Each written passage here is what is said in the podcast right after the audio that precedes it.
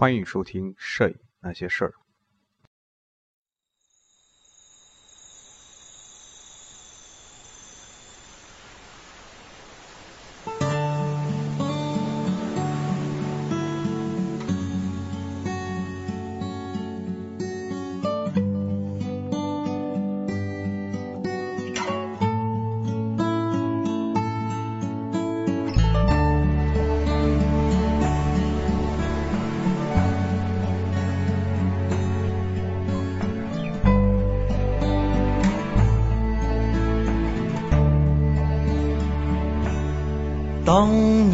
老了，头发白了。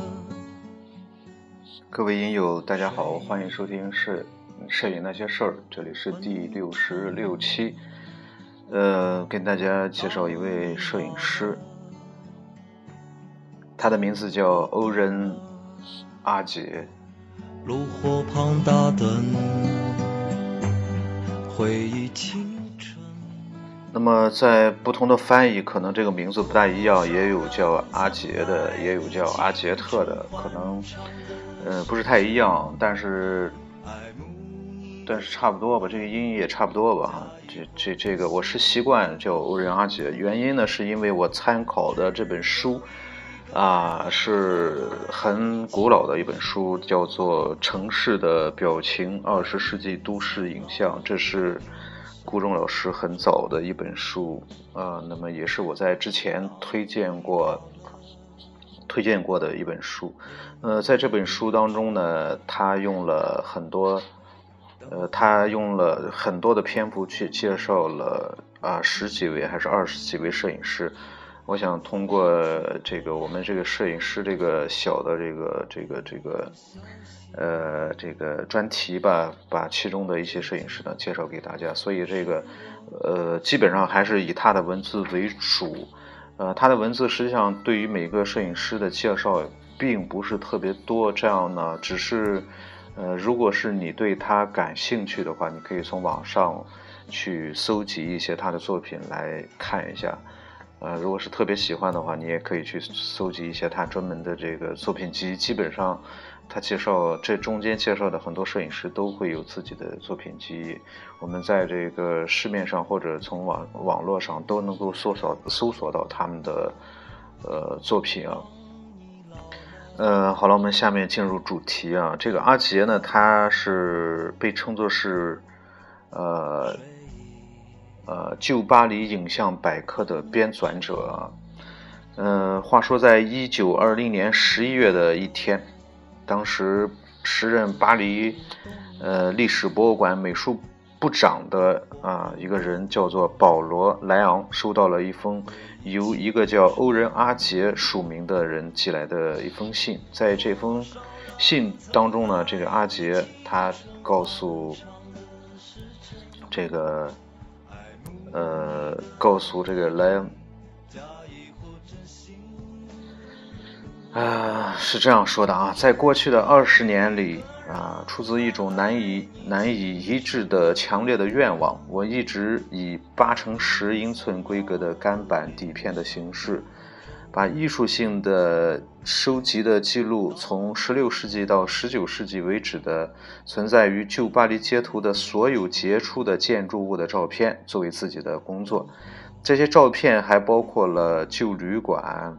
深具历史价值、引发人们好奇心的房屋、优美的门厅与大门、门芯板、门缘，以及以前的喷泉、各个时期的楼梯（木质的或者是铸铁制的），以及包括巴黎圣母院在等等在内的巴黎所有的各教堂的内景全貌以及细节。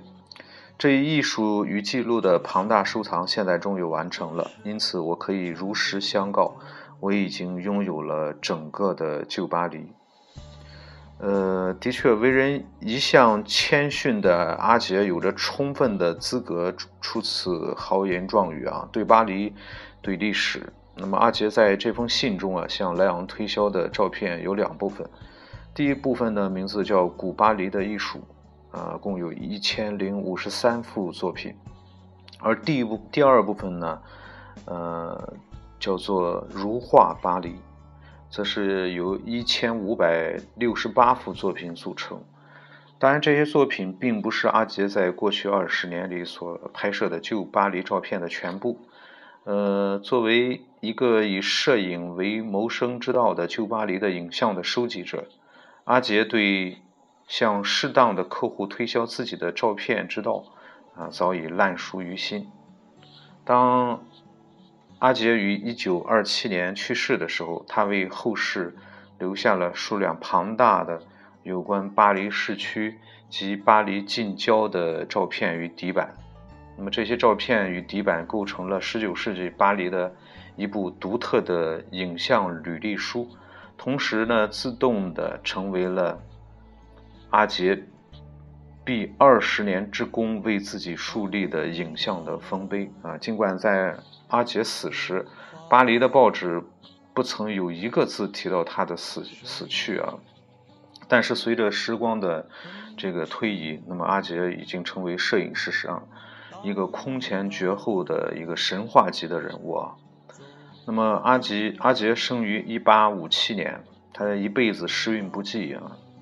但是呢，如果是我们仔细的去观察他的一生，就会发现其实。呃，他的一生还并非平淡无奇。曾经作为马车修理工，他的长子啊，他的父亲是一个马车修理工。阿杰在五五岁的时候就失去了失去了父亲，不久以后，他母亲也去世了。那么，这个沦落为孤儿的阿杰只能由他的叔父所代养。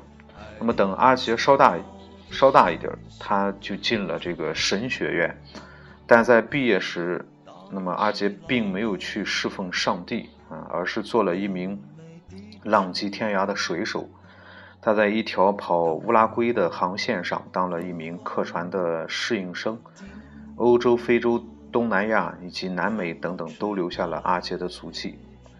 在二十一岁的时候，那么阿杰突然有志于戏剧表演，于是他就啊抛弃了他的水手的生涯。到了巴黎去报考戏剧学院。那么在第一次考试落榜之后呢，那么阿杰就去服兵役。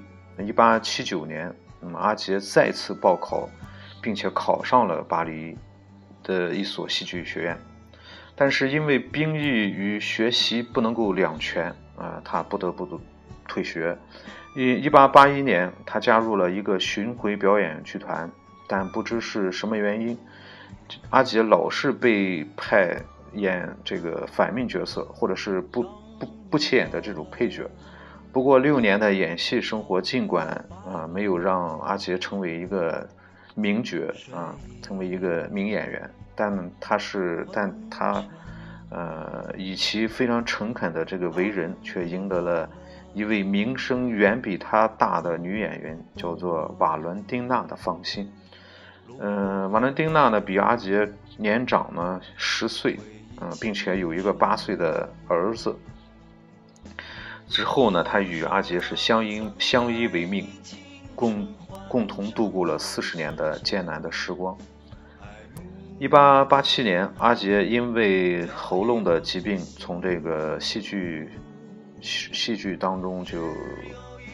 呃，算是离开了这个戏剧表演的事业啊。当然，这与他，这也是他看得出自己在戏剧方面已经没有什么前途了，也与这个有关系啊。那么放弃这个戏剧之后呢，这个阿杰就有意想朝这个绘画向方面去发展啊。他虽然非常喜欢绘画，但是因为很长时间没有不拿画笔了，呃，一八八八年呢，这个阿杰就买了一台。八乘十英寸规格的大画幅的这种照相机开始拍摄照片，那么阿杰呢就转向摄影。那原因呢，主要也是出于这个谋生的考虑啊。当时，呃，将他所爱的巴黎一切的一切啊加以记录，也是他的一个大的野心吧。从一八九七年起，那么阿杰就开始系统的去拍摄巴黎。那么此时呢，欧洲摄影界正是模仿绘画效果的画意摄影的一统天下啊！为自卑感所困扰的摄影家们正不顾一切的要使摄影向绘画靠拢，这个在摄影的初期啊，画意派摄影是占绝对的主导的地位。那么画家呢，对摄影的摄影家的这种态度啊，一种不屑的态度吧，使这个摄影家想极力的、极力的证明自己是是一点儿也不比这个这个绘画艺术差的啊。所以他们就非常执拗的以摄影啊，这个为了使能够摄影能够挤进艺术的殿堂啊，在不懈的努力。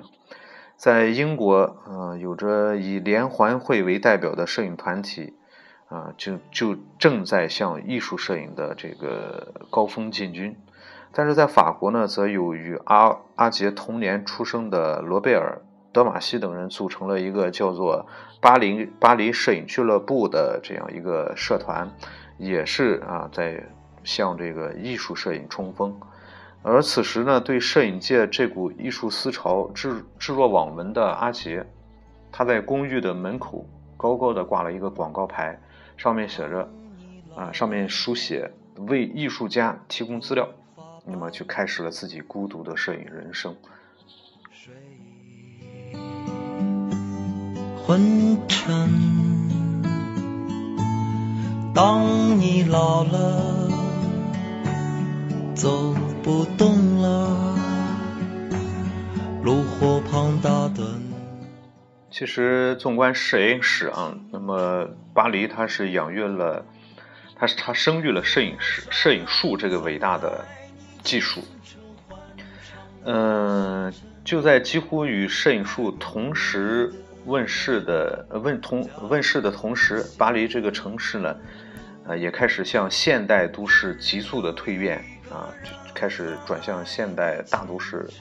在法兰西第二帝国时代啊，一八五二年到一八七零年之间，嗯，当时的塞纳郡知事奥斯曼对巴黎进行了一次彻底的城市改造，使之成为二十世纪世界各国都市规划的一个原型。那么在这次改造改造当中啊，理性、功能、实用等观念取代了美、诗意，呃，而成为现代都市的一个基本的理念。而在巴而巴黎在十九世纪与二十世纪这个世纪之交时发生的变化，正是现代性这个这个观念以都市为媒介萌芽、确立、发展、变化的全过程的缩影。阿杰在巴黎面临历史转折的重要的时刻，他肩扛重达十二公斤的笨重的相机，奔走奔走于不断消失与不断生长的时代的夹缝中，以影像为旧巴黎啊，为旧巴黎正在逝去种种啊历史存照啊谱写了一曲，呃，可以说是绵绵不绝的旧巴黎的挽歌。那么比起拍摄照片啊，这个将照片卖出去似乎是更加困难的。比如像阿杰的友人所回忆的啊，在某个风和日丽的日子里，刘科·奥列维·梅森，这是法国的一个壁画家，啊，是一百法郎纸币的设计者。嗯，这个梅森呢，以十五法郎买了几张，嗯，阿杰的这个照片。阿奇阿杰呢，也因此而受到。鼓舞啊，同时对他的生活也是一个非常大的帮助。阿杰就这样依靠出售自己他拍摄的旧巴黎的一些照片啊来维持生活。他的主顾呢，既有公家的文化，就说政府的文化机构啊，也有个人买主。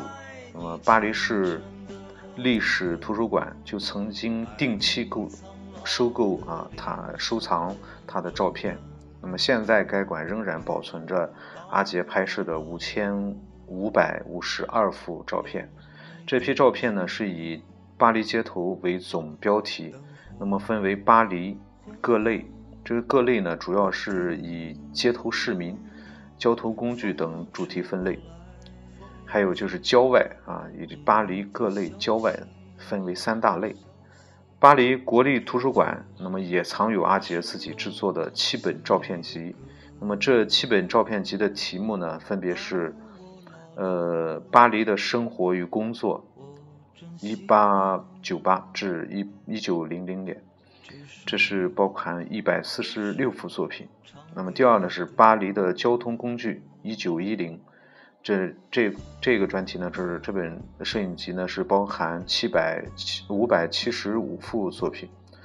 还有呢第三呢是巴黎的室内装潢啊，艺术的、绘画的及布尔乔亚的，一九一零。这个作品集呢是包含五十四幅作品。呃，另外呢就是巴黎的职业商店及橱窗，一九一二年。这个作品集包包含五十九幅作品。再有呢，就是旧巴黎的招牌及老店，一九一三，啊，这个作品集包含五十八幅作品。还有就是巴黎的城墙遗迹，一九一三，这个作品集包含五十六幅作品。那么最后呢，是巴黎旧军事地带的居民及其典型，一九一三至一九一四。那么这个作品集包含了八十二幅作品。仅仅从这些标题啊，我们就可以。大概的知道阿杰的他的这个这个拍摄计划是非常周详的，而阿杰的这个个人客户呢，则有这个舞台监督、建筑师、编辑，啊，雕塑家、画家、设计师、插图画家等等，非常著名的画家如呃玉特里洛、布拉克、藤田斯统、斯治曼雷等都曾经买过他的作品。这个其中，这个曼雷是一个超现实主义画家，同时也是一个超现实摄影家。我们有我们以后会介绍到他。那么，使全世界发现阿杰的天才是美国的一个女摄影家，叫布雷斯呃布雷尼斯阿伯特。那么，他这样评价阿杰的摄影啊，他说：“巴黎的悲惨与财富被阿杰一。”一视同仁地拍摄下来，确实是啊，纪念碑、老教堂、小巷里的旧建筑、街角、橱窗，以及站在门口的少女、马车、公共马车，还有大街的街景、桥梁、公园、树木、时装模模型、各种家庭的室内的景色、街头的艺人、妓女、手推车等等等等。那么，凡是在巴黎，巴黎人走在街头。啊，迎面而来的，等等等等啊，所有一切都是阿杰拍摄的对象。那么，由于技术条件的限制，阿杰那个光圈小到十一的镜头，在对付快速移动的物体时，就显得有些力不从心。如果光线不好的话，快速移动的物体就可能使画面变成一团模糊。所以呢，阿杰不得不趁早啊，趁行人。啊，赶早啊，就是早晨非常早的时候，趁着行人非常稀少的时候来拍照。在没有天气预报的时候啊，在当时，嗯，阿杰每一天都是都是以清晨开窗啊，然后早晨起来看一看天气怎么样，然后啊再决定是否需要外出拍照。那么阿杰的照片中啊，他表现出一种非常静谧的这种气氛啊，往往是。呃，每天早晨，因为因为在大街上还没有人啊，而在这个城市将醒未醒之时呢，这个时候阿杰已经是拍摄了很多，搜集了很多巴黎动人的这种照片了。在一九一四年第一次世界大战爆发啊，这个世世界大战呢中断了阿杰啊以照片收集呃巴黎的这样的一个计划，等战争结束了。这个年事已高的阿杰，尽管不必再担心会被人疑为德国人的间谍，但是让他扛着笨重的照相机东奔西走，显然已是力不从心了。那么之后呢？他主要是以出售自己的巴黎照片来维持生活。那么，当然，他偶尔也会受人之托拍摄一些照片啊。那么，一九二一年。他曾经受一位画家的委托拍摄巴巴黎的妓女，结果呢，这个都市摄影大师也因此在人人体摄影史上占有了一席之地啊。不过，令人遗憾的是，阿杰卖出的照片在当时只是作为资料照片保存于档案中，其真正价值一直要等到一个名叫贝雷尼斯·阿伯特的人。出现才为世人所知。那么，一九二六年，当时是超现实主义画家、摄影家曼雷助手的这个阿伯特啊，在曼雷那里看到了他买下的几幅阿杰的照片。那么，他为阿杰的照片呃所打动，于是马上就访访问了住在距曼雷住所不远处的这个阿杰。那么，当时当时的阿杰在。阿伯特的眼中是一个，嗯，疲惫阴郁的一个老人。阿杰那时正在断断续续地拍摄位于巴黎以南十公里处的索尔花园。现在发现的标有阿杰摄影的最后日期的照片，便是索尔系列的第七十一幅照片。那么日期呢，是一九二六年六月。也正是在这一年的六月，与阿杰厮守了四十年的瓦伦丁娜。去世了。那么阿杰经过经此一打击呢，是可以说是一蹶不振啊。一年后，他也在贫病交加中去世了。那么阿伯特曾经在阿杰死前不久啊，请他上去他所开设的呃摄呃摄影工作室来拍照，嗯，但是等他将拍好的照片送给阿杰看时，啊，却看，却见那块写着“为艺术家提供资料”的字样的招牌已被摘下了。那么他这这时候才知道，阿杰已经去世了。为防止阿杰照片的散失，这个阿伯特呢就筹款买下了阿杰留下的一万张照片与一千八百张底板，那么使阿杰的老巴黎照片避免了为历史所分化的一个厄运吧。那么一九三零年。这个阿伯特与先前曾经买下过阿杰照片的纽约画廊老板叫丘里安·莱维合作呢，出版了摄摄影史上第一本阿杰的摄影集。阿杰因阿伯特这一红粉知己而永垂不朽啊！但是呢，这个阿伯特也也可以说，他因为阿杰的启示啊，在他去世不久，关闭了自己红火的室这个工作室的大门，回到了纽约。拍摄了一部青史留名的摄影集，叫做《变化中的纽约》。也许是与自己自己这种不合时宜有关啊。阿杰的这种镜头永远是朝向过去的啊，在他那取景取景取景框中啊，也不曾出现当时高科技象征的阿尔菲尔铁塔，而他而他拍摄的巴黎的交通工具专题中也没有。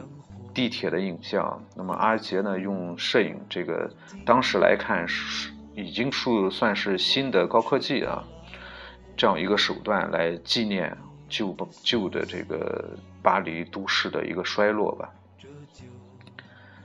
嗯，有过有过多年舞台经验的阿杰，通过摄影在巴黎街头重新捡回了当年登临舞台的这样一种。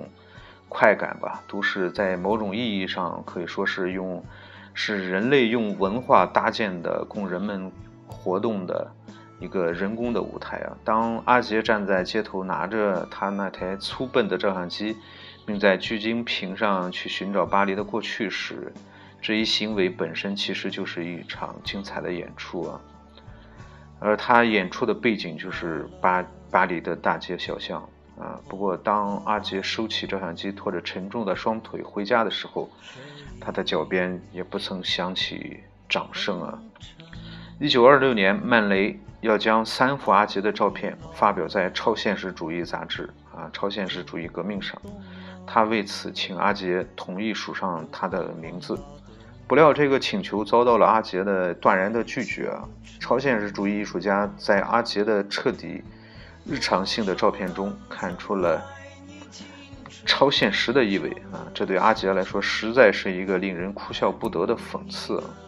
阿杰被超现主超现实主义者引引为同道固然光荣，但对于从来没有人认为自己是艺术家的阿杰来说，作为一个摄影家的尊严也许是更值得珍惜的。其实。阿杰他也也已经成为历史的一部分了。那么他的照片是否是艺术呢？于他而言已经无关紧要了啊。当阿杰站在巴黎的街头选好自己的拍摄位置，事实上他已经同时为自己在历史中找到了相应的坐标。那么凭借着凭借着摄影，阿杰使自己从巴黎的街头走进历史，并成为历史上一个伟大的神话了。好，这期节目到这儿，我们下期节目再见。当我老了，我真希望这首歌是唱给你的。